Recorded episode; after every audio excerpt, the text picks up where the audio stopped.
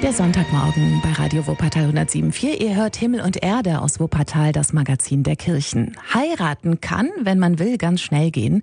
Termin beim Standesamt, Ja sagen, unterschreiben und zack, ist man verheiratet. Wer dagegen eine kirchliche Trauung möchte, der muss sich schon etwas mehr Zeit nehmen. Ein Vorbereitungsgespräch ist Pflicht und auch so ansonsten wird die Sache mit der Ehe in der katholischen Kirche ernster genommen. Nicht unbedingt, weil es eine ernste Sache ist, sondern weil es ein lebenslang geltender und damit prägender Schritt im Leben eines Paares sein soll. Die katholische Kirche bietet angehenden Ehepaaren deshalb verschiedene Angebote zur Ehevorbereitung an. Und Radio Wuppertal-Reporter Bernd Hamer, der hat sich das genauer angeschaut und spricht über Ehe, Ehekurse und die ewige Liebe. Die Kirchenglocken läuten und der Hochzeitsmarsch ertönt. Ein Paar hat sich das Ja-Wort gegeben und sich ewige Liebe geschworen. So war es bei Hans und Ursula Schenagel vor 60 Jahren.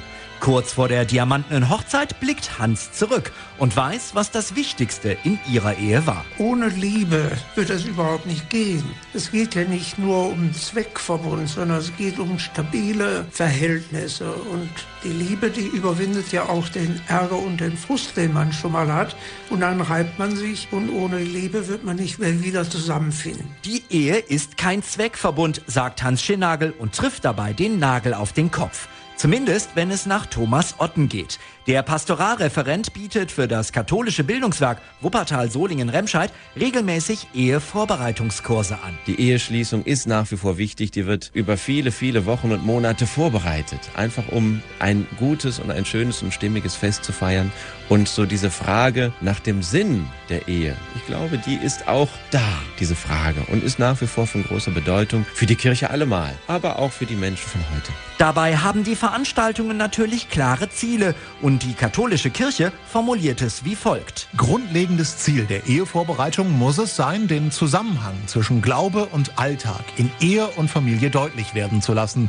Es geht darum, die Spuren des Handelns Gottes im Leben bewusst werden zu lassen.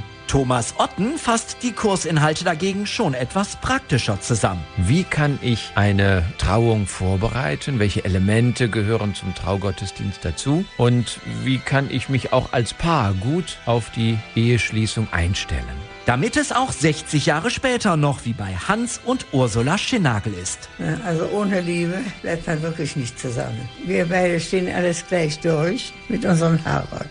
Das ist doch schön, oder? Kommenden Samstag gibt es wieder einen Ehevorbereitungskurs des katholischen Bildungswerkes an der Lorenzostraße in Elberfeld. Alle Details dazu gibt's im Netz unter bildungswerk-wuppertal.de. 20 Minuten nach 8 am Sonntagmorgen bei Radio Wuppertal. Ihr hört Himmel und Erde aus Wuppertal, ganz lokal und ökumenisch. Umwelt und Umweltschutz sind Riesenthemen im Moment. Wir sehen es an der Bewegung Fridays for Future, wo für besseres Klima demonstriert wird. Wir sehen es an der Diskussion um zu viel Verpackungen und Plastik. Viele tun etwas, um unsere Erde zu schützen. Und das ist auch ein elementares Thema für Christen. Der Wuppertaler Pfarrer Stefan Richard sagt, jeder kann in seinem Umfeld schauen, welches Grün er um sich herum gestalten kann. Das kann natürlich der eigene Garten, der eigene Balkon. Es könnte aber auch die eigene Straße sein. Man kann ja durchaus mal schauen, was man so mit den Nachbarinnen und Nachbarn eventuell in seiner Straße auf den Weg bringen kann. Also da gibt es dann vielfältige Möglichkeiten. In der Bibel beginnt die Geschichte mit Adam und Eva ja mit dem Biss in die verbotene Frucht, aber seitdem hat sich viel getan. Vorher waren wir sozusagen noch vertraut im Garten Eden und konnten von allem leben, so wie es war und uns war alles genug. Aber jetzt haben wir Erkenntnis, wir wissen drum. Und ich als äh, Theologe würde sagen, was macht das eigentlich mit mir? Und frag mal, was macht das mit Ihnen? Denken Sie darüber nach, wie das alles sein wird, wie das sein soll, wie wir leben wollen, was wir essen wollen?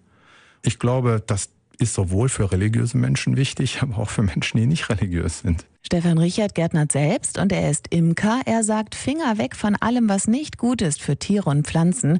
Keine Dünger und Unkrautvernichter, keine Monokulturen, nicht zu viele gefüllte Pflanzen, weil die Bienen da nicht so richtig drankommen. Und auch wenn es gerade in ist, es muss nicht jeder Imker werden oder Insektenhotels aufstellen. Wenn Platz da ist, lieber der Natur ihren Lauf lassen. Lassen Sie ein bisschen Wildwiese, wenn es geht, wo keiner drüber rennt. Pflanzen Sie ein paar Obstbäume, machen Sie eine ganz kleine äh, Obstwiese oder so etwas. Äh, dann finden viele der Insekten selbst schon sozusagen Möglichkeiten, Nistmöglichkeiten, äh, Futtermöglichkeiten, alles so beieinander. Das wäre die schönere Alternative. Pflanzen wir die Terrasse, den Balkon oder den Garten gibt es genug. Wer da ein bisschen was tun mag, der tut der Umwelt gut und sich selbst auch. Selbst gepflanztes, gepflegtes und dann geerntetes Gemüse oder Obst, je nachdem, ist immer toll. Also es hat einen ganz anderen Geschmack. Es ist auch für die Seele gut, sich draußen zu bewegen. Ein wenig mal Erde anzufassen, umzugraben, mal reinzuschauen, was da drinnen ist. Ich persönlich glaube, das könnte das Leben einfach auch bereichern. Pfarrer Stefan Richard lobt viele Initiativen, die sich um Umweltschutz bemühen, aber er vermisst ein politisches Gesamtkonzept. Noch liegt also vieles an jedem Einzelnen, aber er sieht auch, dass die Schöpfung Menschen zusammenbringen kann. Die einfache Begegnung, miteinander etwas tun, darüber sprechen, dann zusammen ernten, gleich die Ernte dort kochen, braten, grillen, was gerade so ist an äh, Gemüse, was man dort so hat. Da kann Gemeinschaft entstehen, sich gemeinsam um die Schöpfung kümmern. Das ist wunderbar. Damit sind wir ganz auf Gottes Seite. Sagt Pfarrer Stefan Riechert. Ihr hört Himmel und Erde aus Wuppertal, das Magazin der Kirchen, jeden ersten Sonntag im Monat bei Radio Wuppertal 107.4. Ich bin Yvonne Peterwert, wünsche euch einen schönen Sonntag. Der Sonntagmorgen bei Radio Wuppertal 107.4. Ihr hört Himmel und Erde aus Wuppertal, das Magazin der Kirchen. Seit genau 50 Jahren freuen sich die Kinder, die Kranken und die Mitarbeiter des St. Thomas Hospitals im indischen Chatput über Geld und Sachspenden aus Wuppertal. Denn genau so lange besteht sie in diesem Jahr, die Partnerschaft von St. Antonius und dem Lepra-Zentrum in Chatput im Südosten Indiens. Anfangs war das nur eine Idee und inzwischen ist diese Unterstützung zu einem festen Bestandteil der Barmer Gemeindearbeit geworden. André Müller berichtet über die Chatput-Hilfe von St. Antonius. Indien, 8000 Kilometer von Deutschland entfernt, ist ein reiches, armes Land. Ein Land voller Gegensätze. Während die einen im Luxus schwelgen, sterben kranke Menschen auf der Straße. 1969 ein Anlass, den Chatput-Kreis in St. Antonius ins Leben zu rufen. Weltkirche ganz greifbar, sagt Daniel Offermann, einer von derzeit neun Aktiven im Chatput-Kreis. Für mich ist diese Partnerschaft mit der indischen Gemeinde ja ein Ausdruck von katholischer Weltkirche. Also ich finde das ganz faszinierend, dass man in dieser kleinen Kapelle, die es auch in Chetput gibt, da in einem Gottesdienst sitzen kann und sich plötzlich zu Hause fühlt. Und äh, da erlebt man ganz wunderbare Menschen und eine Herzlichkeit wird einem entgegengebracht. Also das ist ganz toll. Daniel Offermann hat selbst Verwandte in Indien und weiß, wie es vor Ort aussieht. Das weiß auch Susanne Krebs. Sich ein persönliches Bild machen, ganz wichtig. Ich war bereits 1985 das erste Mal mit in Chatput. Damals war ich hier in der Jugendarbeit aktiv und habe das da schon kennengelernt. Land, Leute, auch dieses Hospital, das Projekt als, ja, als einen ganz besonderen Ort. Fast eine Million Euro sind in den vergangenen Jahren zusammengekommen. Spendengelder, die helfen, Lepra-Kranke zu heilen, junge Menschen in eine Ausbildung zu bringen, medizinische Geräte und Medikamente anzuschaffen, erzählt Marlies Schmitz. Jetzt im Laufe der Jahre durch die weiteren Spenden kann natürlich das ganze Gebiet weiterentwickelt werden. Die haben sich umgestellt auf Orthopädie, auf Zahnbehandlung, auf Dialyse und wir müssen auch die alten, die vor 50 Jahren sind, manche Geräte, die erneuert werden müssen und man sieht wirklich den Erfolg. Auch sie war im Bundesstaat Tamil Nadu und hat dort Chatput und das Hospital, das Menschen im Umkreis von rund 35 Kilometern versorgt, besucht, hat sich von der Hilfe zur Selbsthilfe über alle Klassen und Konfessionen hinweg überzeugt. Ein Wunsch, noch einmal Susanne Krebs. Schön ist, wenn das weitergeht. Es ist ein indisches Projekt, es ist immer angepasst auch an die Situation in Indien Indien und an das, was da gerade auch gebraucht wird, wo da die Prioritäten sind. Und dass das in dieser Form auch weitergeführt werden kann. 50 Jahre Chatput-Hilfe, die Partnerschaft von St. Antonius und dem St. Thomas Hospital im indischen Chatput. Das wird groß gefeiert und zwar am 30. April im Pfarrzentrum von St. Antonius in Barmen. 18 Uhr geht es dort los mit den Jubiläumsfeiern mit einem bunten indischen Abend. Es gibt Informationen zum Projekt, Tänze, Musik und natürlich landestypische Speisen. Ihr hört Radio Wuppertal 107.4. Der Sonntagmorgen bei Radio Wuppertal 107.4. Ihr hört Himmel und Erde aus Wuppertal ganz lokal und ökumenisch. Heute in zwei Wochen ist Ostersonntag. Schon seit Wochen sehen wir ja Osterhasen und Deko in den Läden.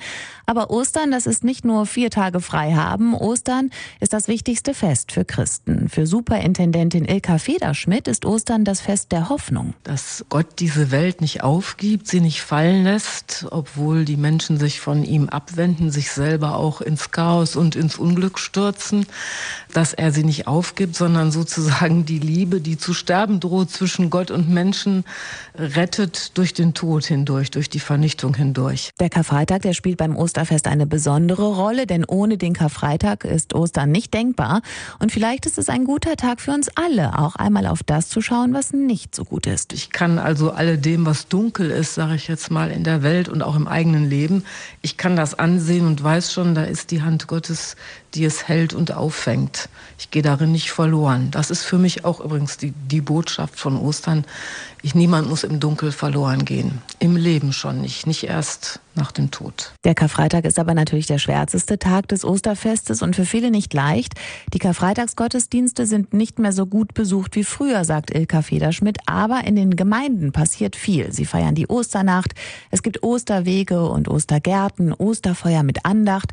Es wäre schön, wenn der Sinn dieses Festes nicht ganz ausgeblendet wird, wünscht sich die Superintendentin. Den Kopf schüttel ich oder ein bisschen erschüttert bin ich, wenn hinter diesem Ganzen der ursprüngliche Sinn oder mal eine gewisse Nachdenklichkeit vollkommen verloren geht.